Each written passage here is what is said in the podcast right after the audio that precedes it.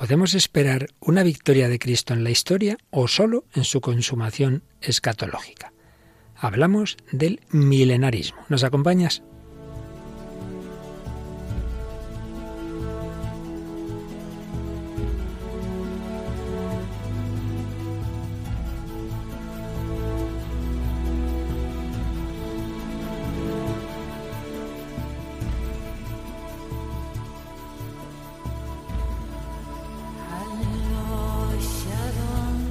El hombre de hoy y Dios, con el padre Luis Fernando de Prada.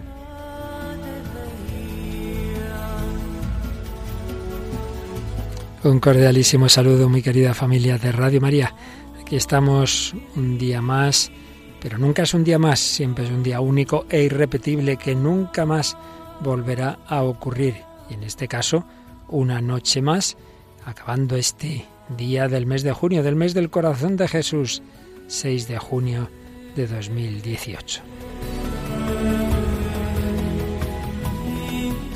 Y un día más en que nos acompañan estas ilustres colaboradoras. Paloma Niño, buenas noches, ¿qué tal Paloma? Buenas noches, Padre Luis Fernando, muy bien, encantada de estar de nuevo en el programa. Y si decíamos el día pasado que al día siguiente teníamos hora santa, hora santa aquí en la capilla. Dentro de unos pocos días tenemos hora santa, pero en el Cerro de los Ángeles, ¿eh? Sí, el próximo viernes, que además estaremos celebrando el Día del Corazón de Jesús, y a las 10 de la noche estaremos retransmitiendo la hora santa desde el Cerro de los Ángeles, en Getafe.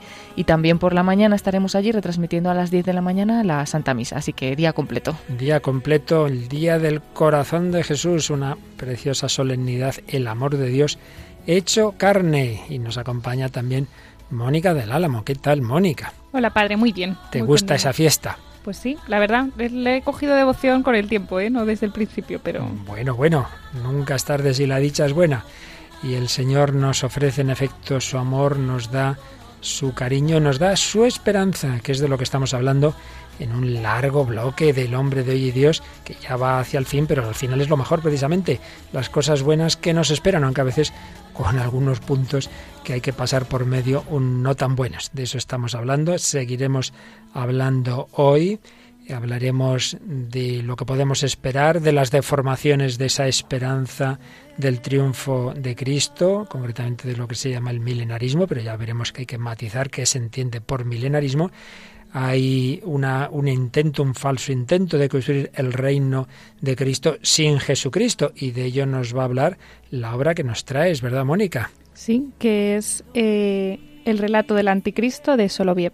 Un autor ruso muy, muy interesante a nivel personal de cómo nunca hay que perder la esperanza. Vamos a seguir escuchando cortes de una película que ya presentábamos la semana pasada, pero que nos sigue dando mucha materia que para reflexionar. Es la película Santa Rita de Casia del año 2004. Ahí seguiremos, como digo, escuchando cómo esta santa mujer pues no perdía la esperanza en tantos problemas, dificultades y sufrimientos que tuvo, como no la perdió un pequeño niño del que nos va a hablar también Paloma. Sí, hoy vamos a tener el testimonio de un niño de 8 años que, bueno, que ha conseguido mm, que toda su familia se acerque a Dios. Y también como ejemplo musical de, de lucha y de seguir caminando, nos traes la canción de un cantante contemporáneo, ¿verdad? Es la canción de Dani Martín llamada así, Caminar.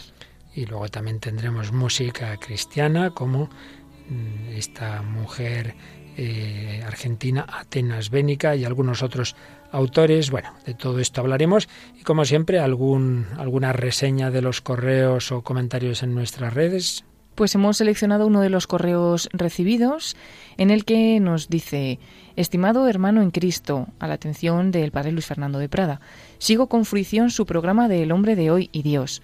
Después nos hace en el correo, es un poquito largo, dos comentarios sobre algunos de los temas que tratamos en el programa. Y finalmente dice, quizás por viejo, tengo 87 años, veo con pesimismo la herencia que vamos a dejar a hijos y nietos, y nos llena de amargura ver cómo se van desmoronando las columnas que sustentan nuestra fe, que a su vez legitima y pone en valor la existencia toda. Aspiro a que eh, lea mi correo. Desde la emoción de verme querido por Dios, le saludo con el mayor afecto, Francisco Asís Ramos. Pues claro que lo leemos y no solo lo que ahora ha leído Paloma, sino todo lo demás, pero sí que le decimos que una cosa es ver que hay cosas ciertamente que no invitan precisamente al optimismo humano, pero por encima del optimismo o del pesimismo está la esperanza. Y es que el estilo de Dios es que precisamente cuando todo está muy mal, es cuando Él actúa, es lo que hemos ido viendo en muchos programas. La esperanza teologal, cuando los hombres no podemos esperar de nosotros mismos y, y ponemos nuestra confianza en Dios, Él actúa y Él vence. Claro que sí, de esto hemos hablado, de esto seguiremos hablando en este día de hoy y en este programa 276 del hombre de hoy y Dios.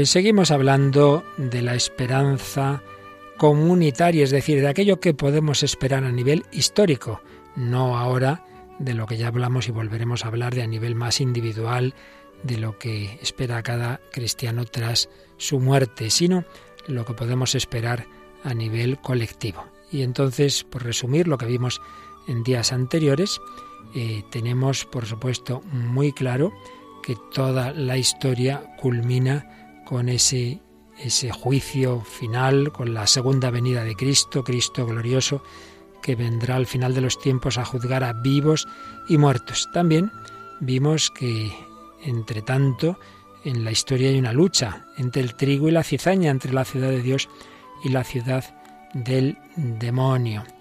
Vimos que estamos esperando la hora del establecimiento glorioso del reino mesiánico esperado por Israel dice el número 672 del Catecismo, un reino que según los profetas debía traer a todos los hombres el orden definitivo de la justicia, del amor y de la paz. Pero de momento estamos en un tiempo marcado por la tristeza y la prueba del mal.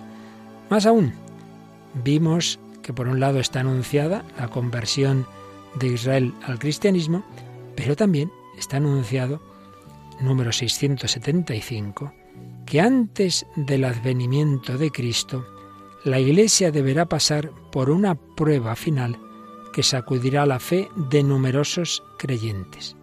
Va a haber, y la hay, claro que sí, persecución. Una persecución, dice este número, que desvelará el misterio de iniquidad bajo la forma de una impostura religiosa que proporcionará a los hombres una solución aparente a sus problemas mediante el precio de la apostasía de la verdad. La impostura religiosa suprema es la del anticristo, es decir, la de un pseudo mesianismo en que el hombre se glorifica a sí mismo, colocándose en el lugar de Dios y de su Mesías, venido en la carne.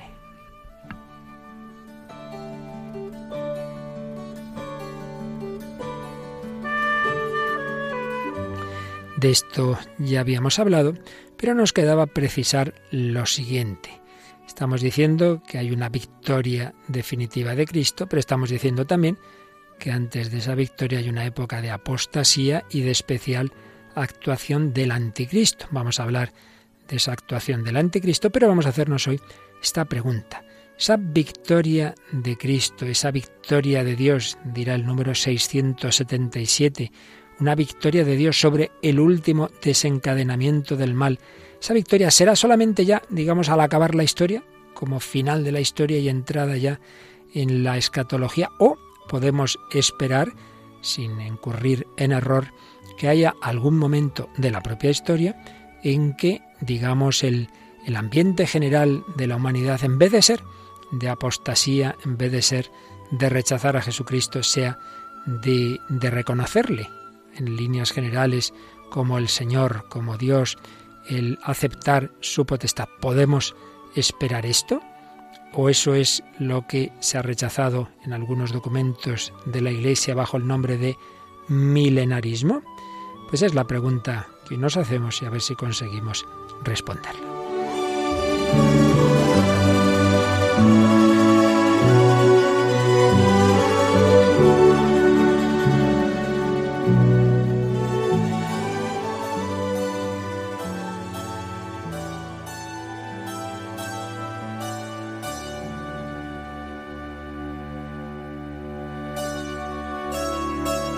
Pues aquí seguimos en Radio María en el Hombre de hoy Dios. Paloma Niño, Mónica del Álamo y un servidor, Padre Luis Fernando, hablando de la esperanza, de la esperanza comunitaria y haciéndonos esta pregunta. Está anunciado en diversos textos del Nuevo Testamento, por dejar a un lado otro tipo de revelaciones, y también se habla en documentos de magisterio de la Iglesia de una prueba final, de las persecuciones, de la apostasía generalizada, del misterio de iniquidad, hemos leído en el 675 del Catecismo, bajo la forma de una impostura religiosa que proporcionará a los hombres una solución aparente a sus problemas. Cuántas veces las ideologías modernas prometen, oh, esto es estupendo, el paraíso en la tierra, el estado del máximo bienestar, una solución aparente a sus problemas, pero mediante el precio de la apostasía de la verdad. Usted no acepta Jesucristo, usted busque el reino aquí en la tierra, no piense en el más allá. Y decía este número que la impostura religiosa suprema es la del anticristo, y lo explica, la de un pseudo mesianismo, es decir, un falso mesianismo, en que el hombre se glorifica a sí mismo colocándose en el lugar de Dios y de su Mesías, venido en la carne. Pues bien, antes de seguir adelante, vamos a ver cómo esta idea de un falso mesianismo, de esa impostura religiosa del anticristo, ha sido de alguna manera eh, profetizada y llevada a la literatura en varias obras. De hecho, ya hace tiempo hablamos de, de algunos tipos de obras literarias que llamamos distopías, pero hay una muy interesante que yo creo que no habíamos tratado y que hoy nos trae Mónica del Álamo. Sí, se trata del breve relato sobre el anticristo de, un autor ruso, de Vladimir Soloviev, que eh, está escrita en 1900, es incluso previa a Señor del Mundo, que es la que traíamos de, de Benson, y que además esta de Benson era una de las primeras, bueno, es un decirlo de unas primeras distopías, pero previa a estas tan famosas de 1984 y, y demás, ¿no? Mm. Entonces, eh, es muy curiosa por su, su, reflexión que hace sobre el anticristo y, y las similitudes que tiene también con, con la obra de Benson, que, que, será posterior. Y bueno, sobre lo que hablábamos de, de, la, de cómo se genera el anticristo, bueno, está basado, este es un, uno de los tres últimos relatos que escribe eh, Soloviev antes de, de morir y eh, esto es como un diálogo ¿no? entre unas personas, se recogen, hace un juego literario el autor como que eh, pertenece a unos escritos de un monje amigo del señor Z, que es como el, el que lleva la historia, y el relato pues narra una, una situación futurista, una situación del siglo XXI en la que pues eh, se está recuperando Europa de una invasión de, de, Japón y de China, de una unión de Japón y de China, entonces se recupera digamos de esta invasión Europa y genera pues un estado así europeo muy fuerte y que, genera una situación de bienestar, de, de, de gran empuje de la ciencia, de más o menos bien, y aquí pues surge este anticristo, que es un personaje que pues dice, dice literalmente, vivía en aquel tiempo entre los pocos que aún creían en el, en el espiritualismo, es decir, que no eran materialistas, un hombre de dotes excepcionales, muchos lo llamaban un superhombre, que estaba lejos de ser niño, tanto en la mente como en el corazón. Era todavía joven, pero gracias a su, a su extraordinaria genialidad, a los 33 años, curiosa la edad, alcanzó fama de pensador excepcional, de escritor y reformador social. Consciente de su gran poder espiritual, fue siempre un convencido espiritualista, y su clara inteligencia le señaló siempre la verdad de aquello en lo que debía creer, el bien, Dios, el Mesías. Él creía en esto, pero solo se amaba a sí mismo. Creía en Dios, pero en lo profundo de su alma, inconsciente e involuntariamente, se prefería a sí mismo.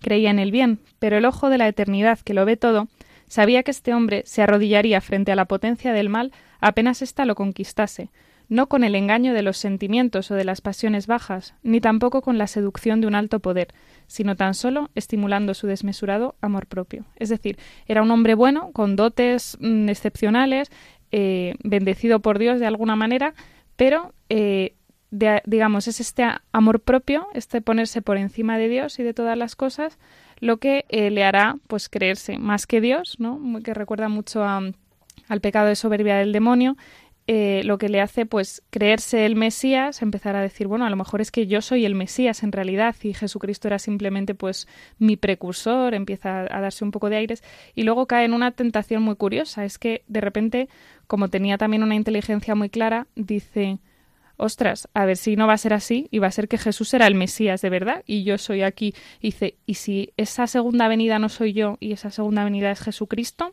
Dice, ¿me voy a arrodillar yo ante ese como si fuera un vil servidor, y dice, no, no, no.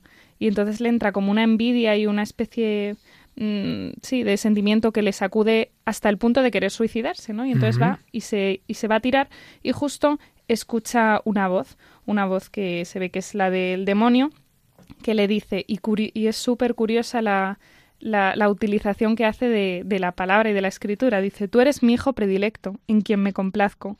¿Por qué no me reconoces? ¿Por qué adoras al otro, al malo y a su padre? Yo soy tu Dios y tu Padre. El otro, el mendigo, el crucificado, es un extraño para mí y para ti. No tengo otro hijo más que tú. Tú eres el único, el unigénito, mi igual. Te amo y no pido nada de ti. Eres perfecto, poderoso y grande. Cumple tu obra en tu nombre y no en el mío. No te tengo envidia, te amo. No quiero nada de ti.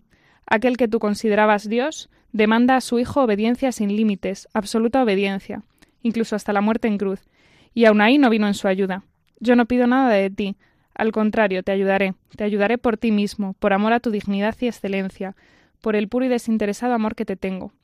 Recibe mi espíritu, como antes mi espíritu te hizo nacer en perfección, así ahora te hago nacer en poder. ¿no? O sea, digamos que este, el demonio le salva de este suicidio, eh, tergiversa ¿no? todas las palabras de la escritura, le da un poder eh, especial, ¿no? Y entonces, bueno, pues este se erige en salvador de, esta Europa, e impone la paz. Eh, bueno, recuerda aquí mucho a lo que comentábamos de la obra Señor del Mundo, que es un salvador, alguien que, pone orden, que intenta solucionar todos los problemas, el hambre, ya no hay guerras, ya y bueno, ya se enfrenta como al problema, así que queda que es el tema religioso, ¿no?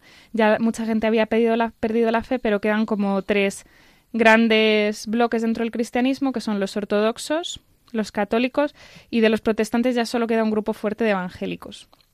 Y entonces pues les reúne en una especie de concilio y entonces pues les ofrece, como él siempre va pues de buenismo, de todo fenomenal, de todo unidad y todo muy bien, pues les, les ofrece, ¿no? Les dice, bueno, ¿qué, ¿qué, necesitáis, no? O sea, yo, ¿qué puedo hacer por vosotros? Extraños hombres, ¿qué queréis de mí? Dice, estoy dispuesta a prometeros un montón de cosas, pues el Papa de Roma o sea, el Papa católico había sido exiliado a Moscú, entonces le dice a San Petersburgo, perdón, y entonces le ofrece el volver, les ofrece el oro y el moro, por así decirlo, y muchos se van uniendo a él, según dice este discurso, y entonces es curioso porque el representante de los de los ortodoxos, el, el Starez Juan, el anciano Juan, dice Gran emperador, para nosotros lo más precioso en el cristianismo es Cristo mismo, el mismo, ya que todo viene de él, porque sabemos que en el Verbo encarnado habita toda la plenitud de la divinidad.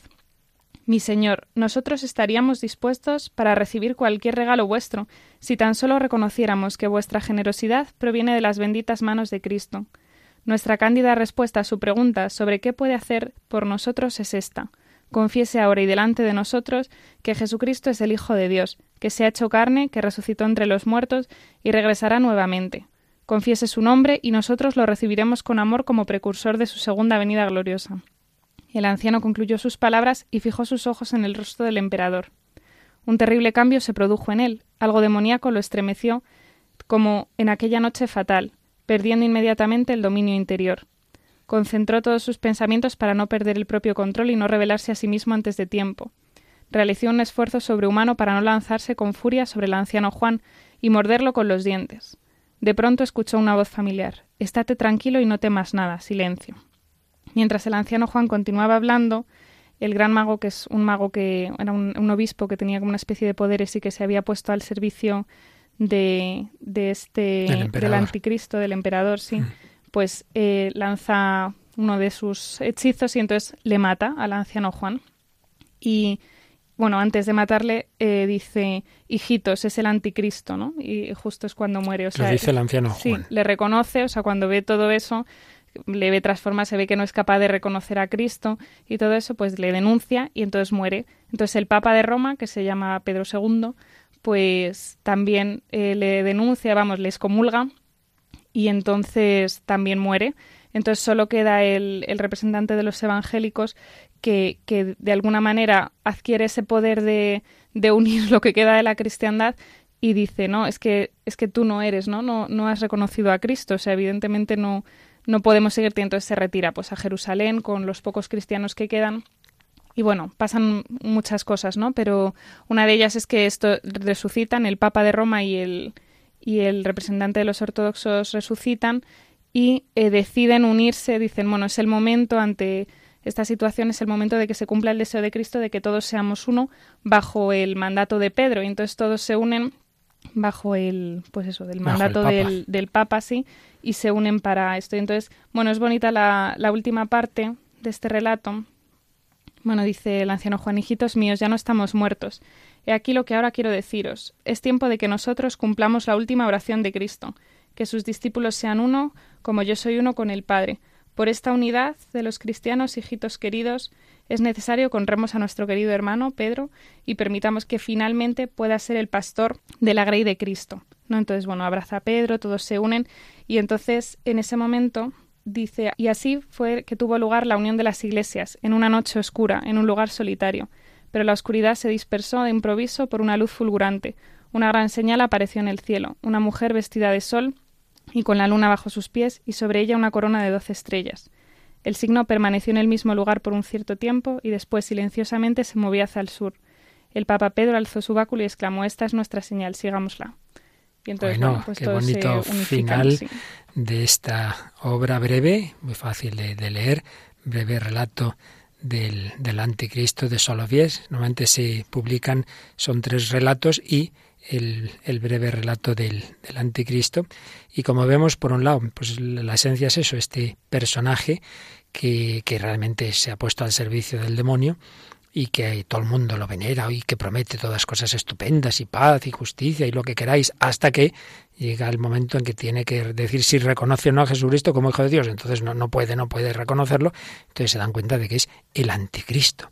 Realmente impresionante porque esto es lo que, lo que hemos oído, justamente que nos, que nos decía el, el, el catecismo. La impostura religiosa suprema es la del anticristo. Fíjate, Mónica, que dice, el hombre se glorifica a sí mismo colocándose en el lugar de Dios y de su venida. Es justo lo que nos has leído.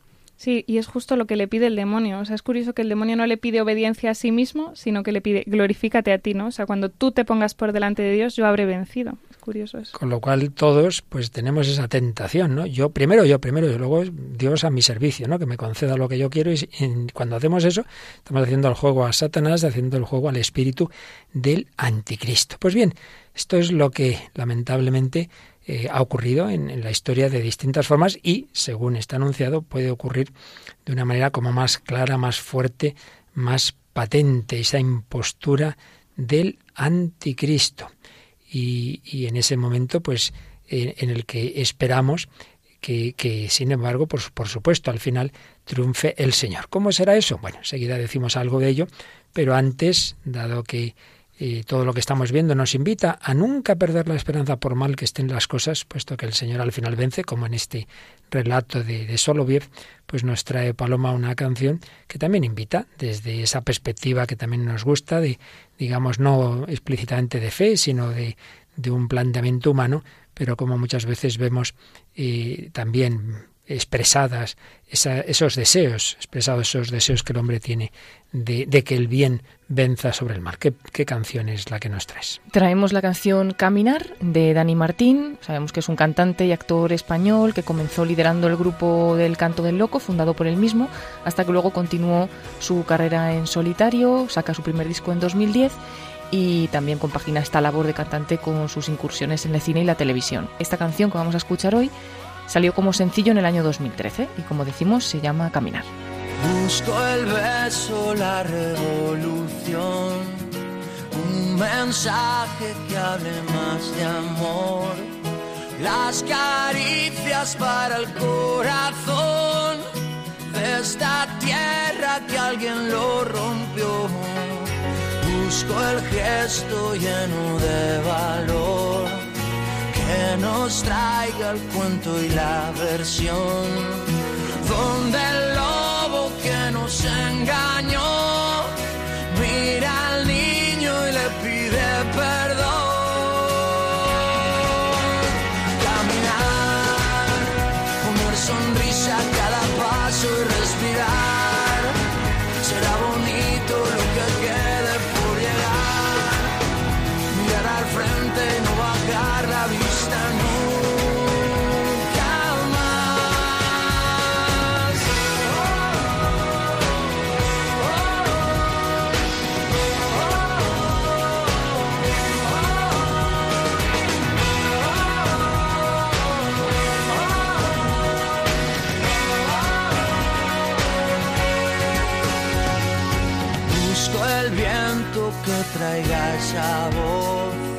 que se lleve al pésimo escritor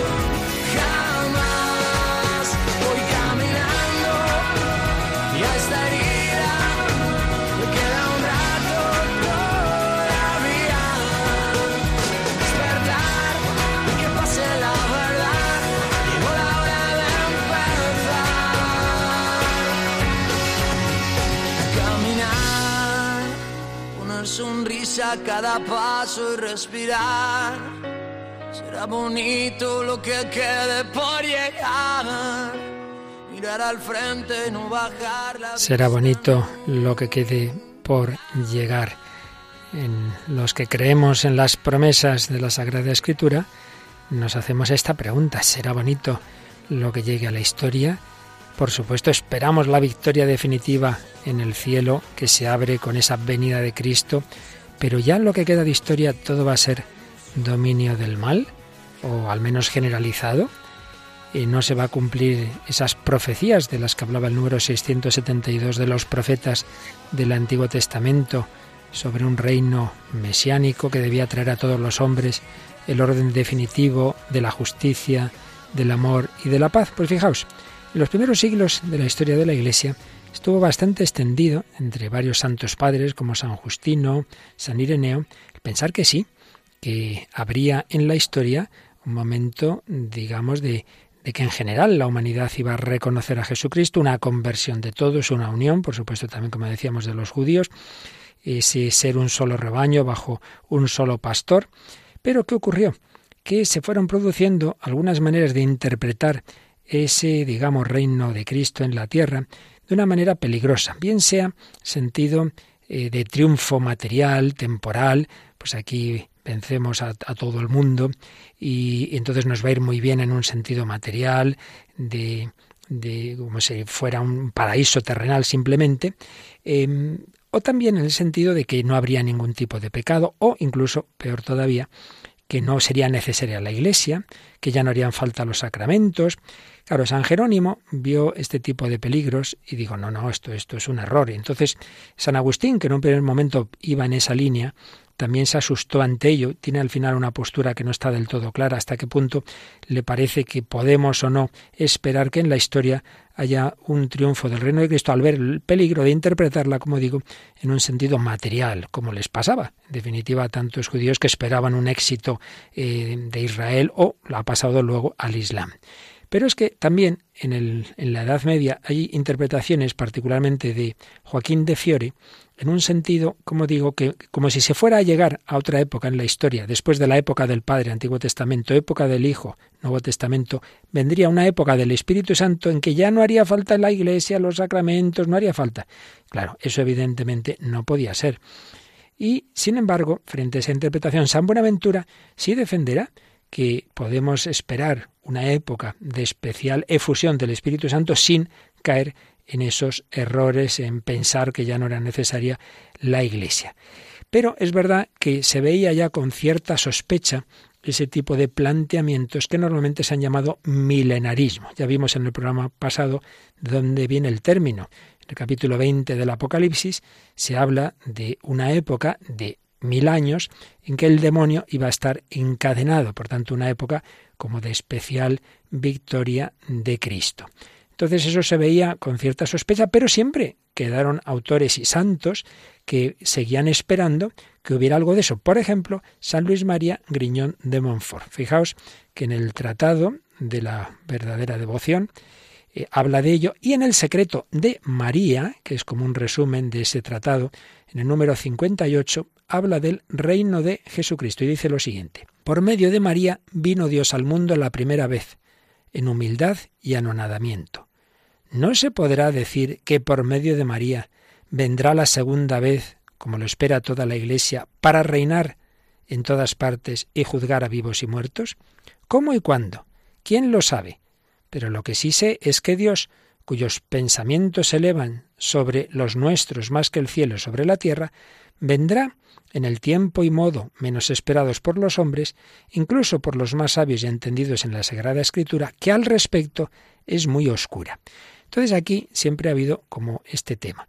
Esa segunda venida de Cristo ya simplemente es pues que ya se acaba la historia y entramos en el más allá o implica un tiempo histórico en el que se produce ese reino de Cristo. Bien, pues tengamos en cuenta también que ha habido diversas revelaciones privadas en las que se hace alusión a esa victoria de Cristo. Por ejemplo, Jesucristo, Sagrado Corazón, a Santa Margarita María, en Perelemonial, le dice, reinaré a pesar de mis enemigos.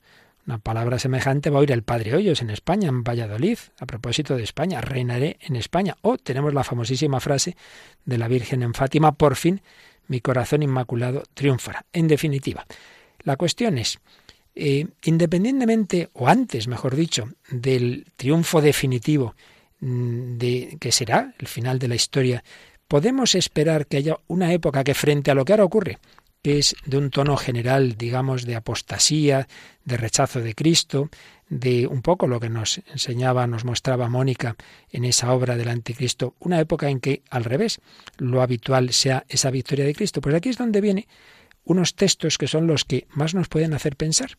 Porque si los textos bíblicos son difíciles de interpretar, sin embargo son mucho más claros los textos de muchos papas de la época moderna, desde Pío IX, mediados del XIX, hasta la actualidad.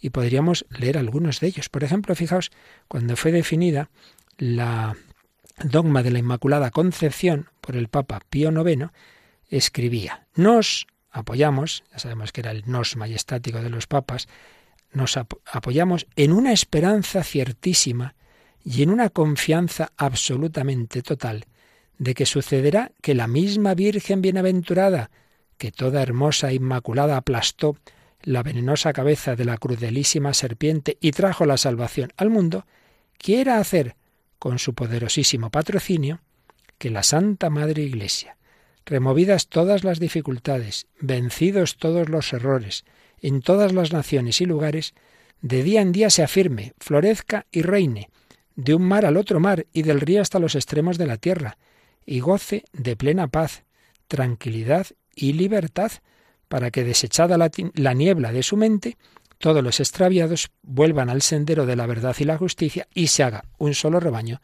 y un solo pastor. Mónica, eso de un solo rebaño, un solo pastor, aparecía también en el final del relato del Anticristo. Sí, y la importancia de la Virgen también. También, en efecto. Fijaos este texto de Pío IX. Obviamente ahí no está hablando de, de que ya se ha terminado la historia, porque está diciendo que todavía en esta tierra, eh, de un extremo al otro, pues se producirá esa situación en que se, se reunirán los cristianos, un solo rebaño, un solo pastor. León XIII, pues también ¿No se podrá esperar un despertar religioso que prometa días más tranquilos? se preguntaba. Sí, ha de esperarse y firmemente, porque Jesucristo no abandona jamás a la humanidad que ha redimido. El Espíritu de Dios, del mismo modo que en el primer día de la creación se movía sobre las aguas nuevas y las volvía fecundas, así también, en el momento señalado por la misericordia, descenderá aleteando sobre la cabeza de las generaciones humanas y reanimará, gracias a su fuerza y a la obra de la Iglesia, los gérmenes consumidos o moribundos de la fe divina. Y así podíamos seguir viendo otros muchos textos de papas. Pero vamos a dar un salto y nos vamos a ir al Concilio Vaticano II.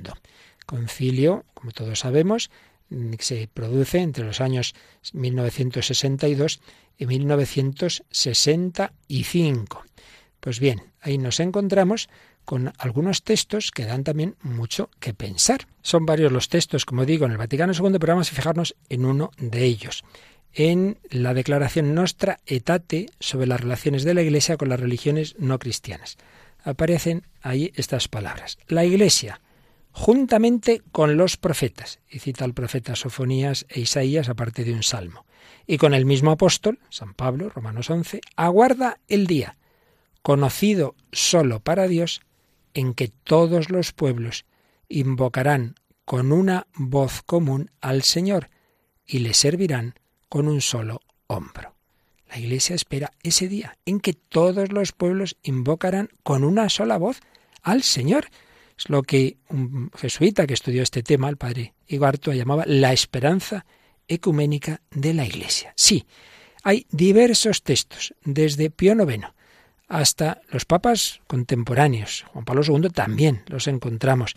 O en el Vaticano II, en que se habla de una época en la que, por así decir, lo habitual o el tono general de la humanidad será de conversión de los pueblos, de unión de los cristianos, de conversión incluso de los judíos, de aceptación de Jesucristo. Pero, ¿qué hay que hacer, digamos, Teniendo en cuenta los errores que se han cometido en este tema y lo que el magisterio de la Iglesia ha enseñado también en un decreto que hubo del Santo Oficio ya por los años 40 sobre el milenarismo, digamos, ¿qué condiciones tenemos que mantener para poder confiar en que ocurra esta época de victoria de Cristo sin caer en los errores en que a veces se ha caído en esto? Pues por un lado, no interpretarlo en un sentido de éxito material, como victoria eh, política.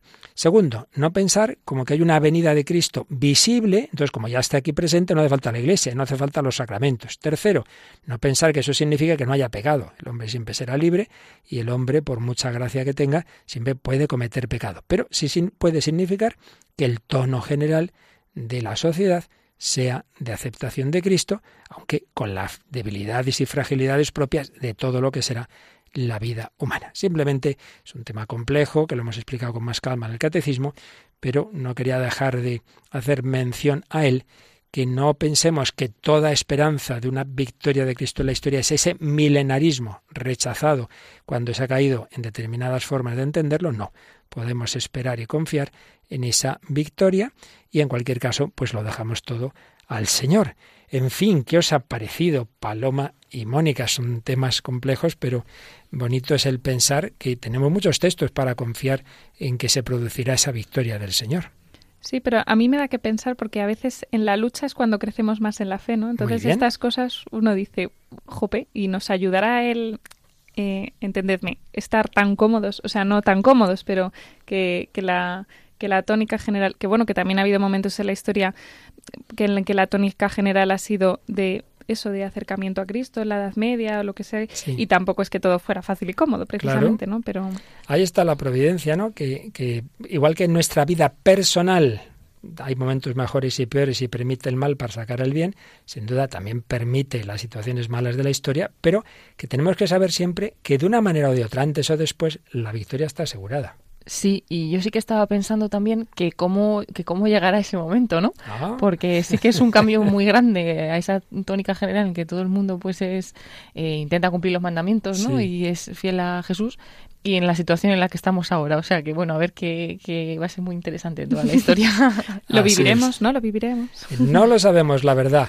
Lo que tenemos que quedarnos es, por un lado, que esa esperanza, ¿verdad? Pero luego tener cuidado de no caer en esos errores. Por supuesto, el peor es ese reino sin Cristo, los valores del cristianismo sin Cristo. Es lo que aparece en el número 676. La impostura del anticristo aparece esbozada cada vez que se pretende llevar a cabo la esperanza mesiánica en la historia, lo cual no puede alcanzarse sino más allá del tiempo histórico. En este sentido parecería que aquí no va a haber esa victoria. Incluso en su forma mitigada, la Iglesia ha rechazado esta falsificación del reino futuro con el nombre de milenarismo. Pero claro, enseguida nos dice, sobre todo bajo la forma política de un mesianismo secularizado, intrínsecamente perverso. Cita, ¿a qué se refiere? Al comunismo divino y redentor, es decir, una especie de paraíso en la tierra sin Cristo. Evidentemente no es eso de lo que estamos hablando.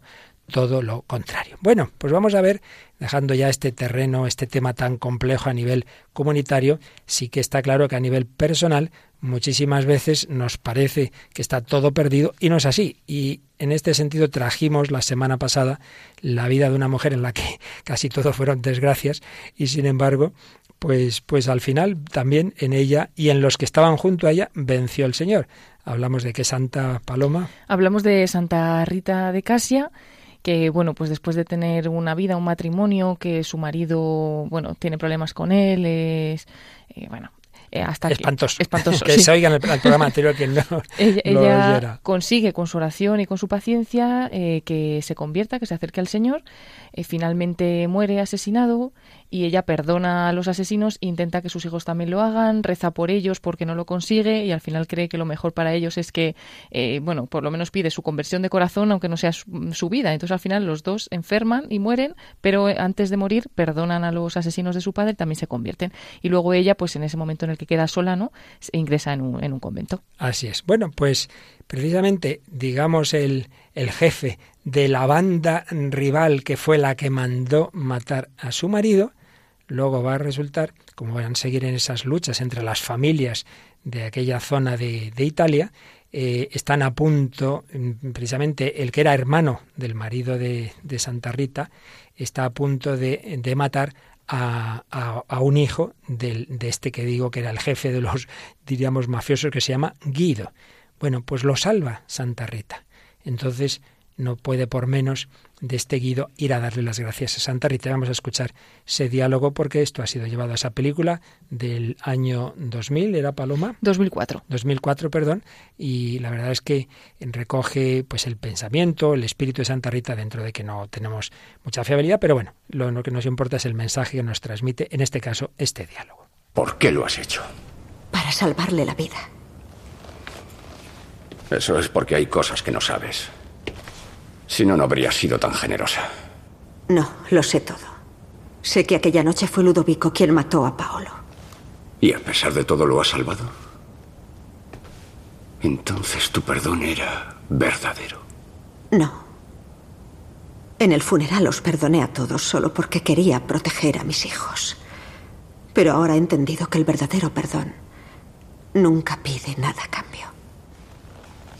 Pero hoy has arriesgado tu vida a cambio de la vida de mi hijo y la de mi nieto, que es la más preciada para mí. Nunca había conocido a nadie tan generoso como tú. Amar cada día es saber perdonar a quien odiamos, y ese es el significado de la paz que deseo por encima de todo. Pero ¿quién o qué te da esa fuerza? La fe en Dios y la confianza en los hombres. Hay dos tipos de paz, Guido. La paz de los hombres y la paz que nos da el Señor. La impuesta por las armas y la que nace del corazón. La primera es muy frágil porque está basada en el miedo. Y la segunda es verdadera porque está basada en el amor. Intenta dar el primer paso con Bernardo y ponle fin a esta guerra. Palabras que pronuncia Santa Rita de Casia en ese diálogo ficticio, pero bueno, que intenta reconstruir la historia, esta película sobre Santa Rita. La verdadera paz nace de la paz del corazón, de que dejemos a Cristo reinar en nuestra vida, en nuestro corazón, y, y así llegará también a reinar en la sociedad. Bueno, pues Paloma, nos has encontrado no algo del siglo XIV, sino mucho más reciente, actual realmente, en que también vemos una victoria de la gracia de Dios en una situación muy difícil. Y esta vez también a través de la oración, ¿no? igual que antes decíamos de la oración de Santa Rita, pues de la oración, pero de un niño de ocho años, de Diego. Uh -huh. Este testimonio lo ha contado el padre Patricio Gileman, que es encargado de formar capillas de adoración perpetua en toda Hispanoamérica. Diego es de México y bueno, pues podemos escuchar cómo lo cuenta este sacerdote, esta historia que ocurrió en Mérida, en la capital del estado de Yucatán, en México, en esa primera capilla de adoración perpetua que, que habían hecho estos misioneros de Nuestra Señora del Santísimo Sacramento en, en esa ciudad. Escuchamos. Un pequeñito de ocho años en Mérida, la primera capilla que hicimos en Mérida, un pequeñito de ocho años se apuntó a las tres de la madrugada. La mamá le dice, ¿por qué te apuntaste a esa hora? Y el niño le dice, ¿no escuchaste lo que dijo el padre? Yo venía hablando de que Jesús le invitaba a sus amigos, primero, a la hora santa, que es un invento de Jesús, no es invento de los papas. Jesús le dice, ¿no pueden velar una hora conmigo? Y tres veces se los dice, y se los dice en la madrugada. ¿no? Entonces el pequeño escuchó que si se apuntan en la madrugada, Jesús los va a bendecir cien veces más. Y él se apuntó a las tres de la mañana y le dicen a mamá, yo quiero que papá deje de tomar, deje de pegarte y dejemos de ser pobres.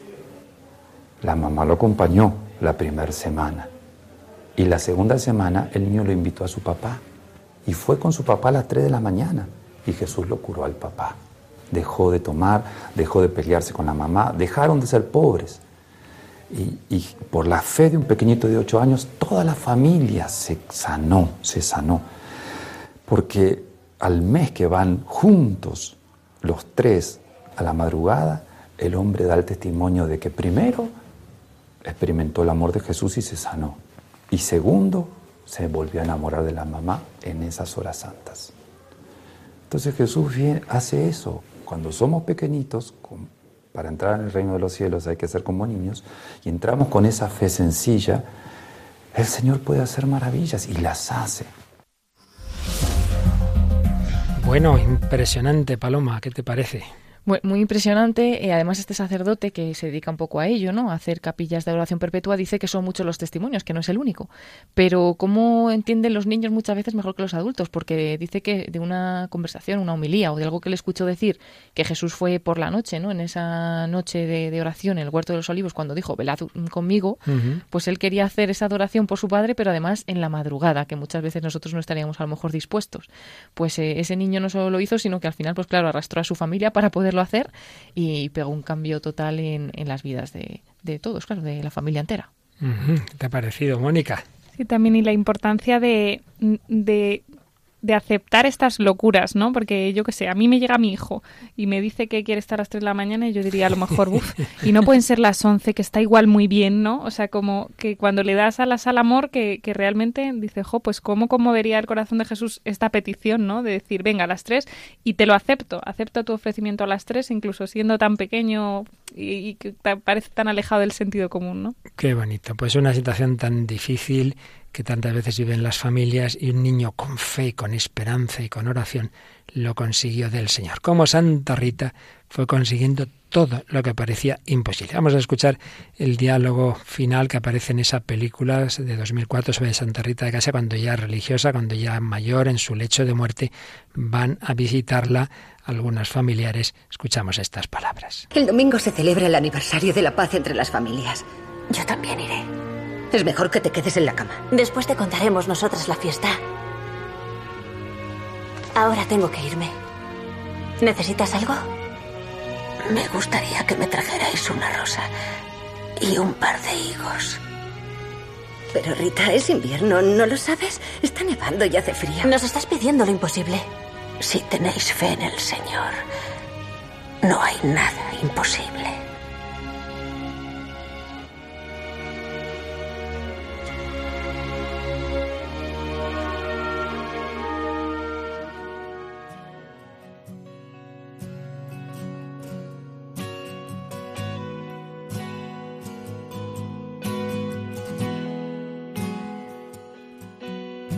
Mi corazón quiere alabar,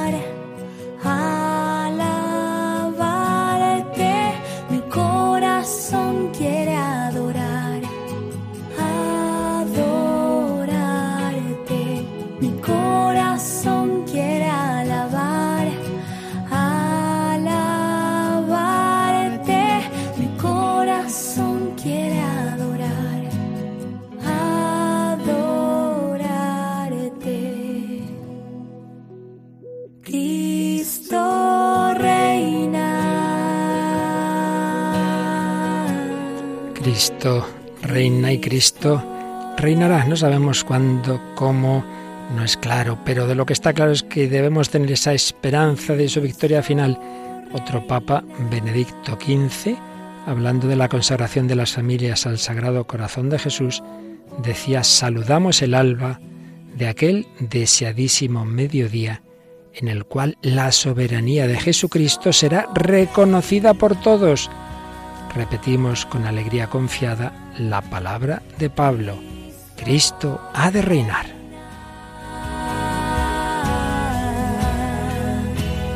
Cristo reina con poder.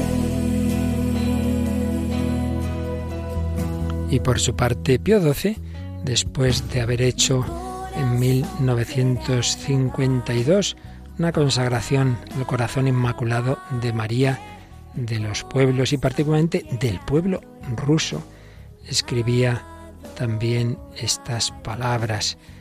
Pedimos juntamente con nos y todos los pueblos cristianos el reino salvador de Jesucristo, que es reino de verdad y de vida, reino de santidad y de gracia, reino de justicia, de amor y de paz. Pedimos que se establezca firmemente en todas las partes de la tierra.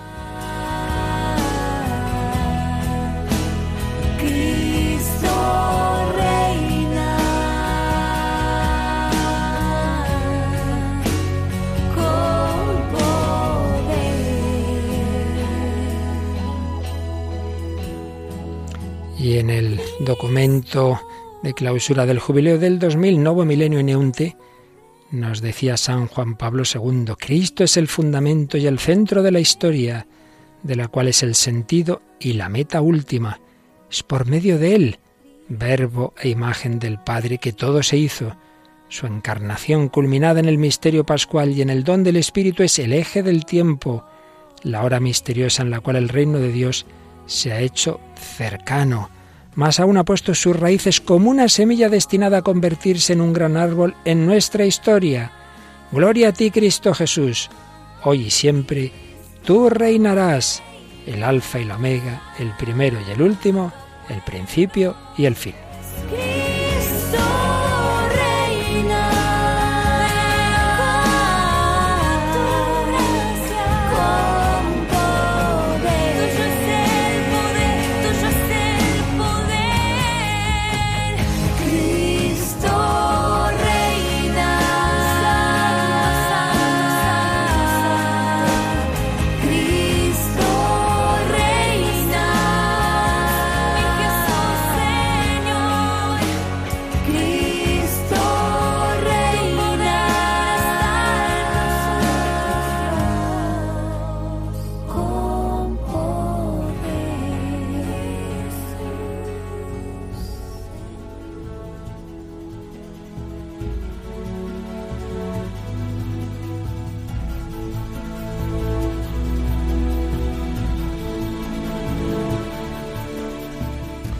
Cristo reina, pero Cristo reinará claramente.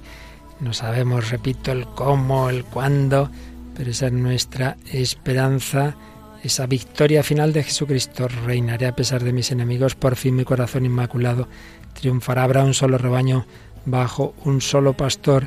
En cualquier caso, de lo que no hay ninguna duda es que cada uno de nosotros, si vivimos con Cristo, si sufrimos con Él, si morimos con Él, reinaremos con Él. Bueno, pues el próximo día, Paloma, será el día del juicio final. No que será el día del juicio final, sino que hablaremos del juicio final, que hay que tener cuidado con lo que uno dice. Sí, sí, sí. Ahora van a decir, el director de media anunciado de juicios. No, no, no, no. Seguro que No escuchaba soy- todo el mundo la no radio soy un iluminado sectario. ¿no? Líbreme el cielo. Ya dice el Señor que nadie sabe el En día de la. Pero hablaremos del juicio final. Eso sí, ¿vale? hablaremos, hablaremos, si Dios Bueno, quiere. pues ahí esperamos, Mónica del Álamo. Si no, el próximo día te dejaremos descansar, pero al siguiente aquí tienes que venir, ¿vale? Muy bien.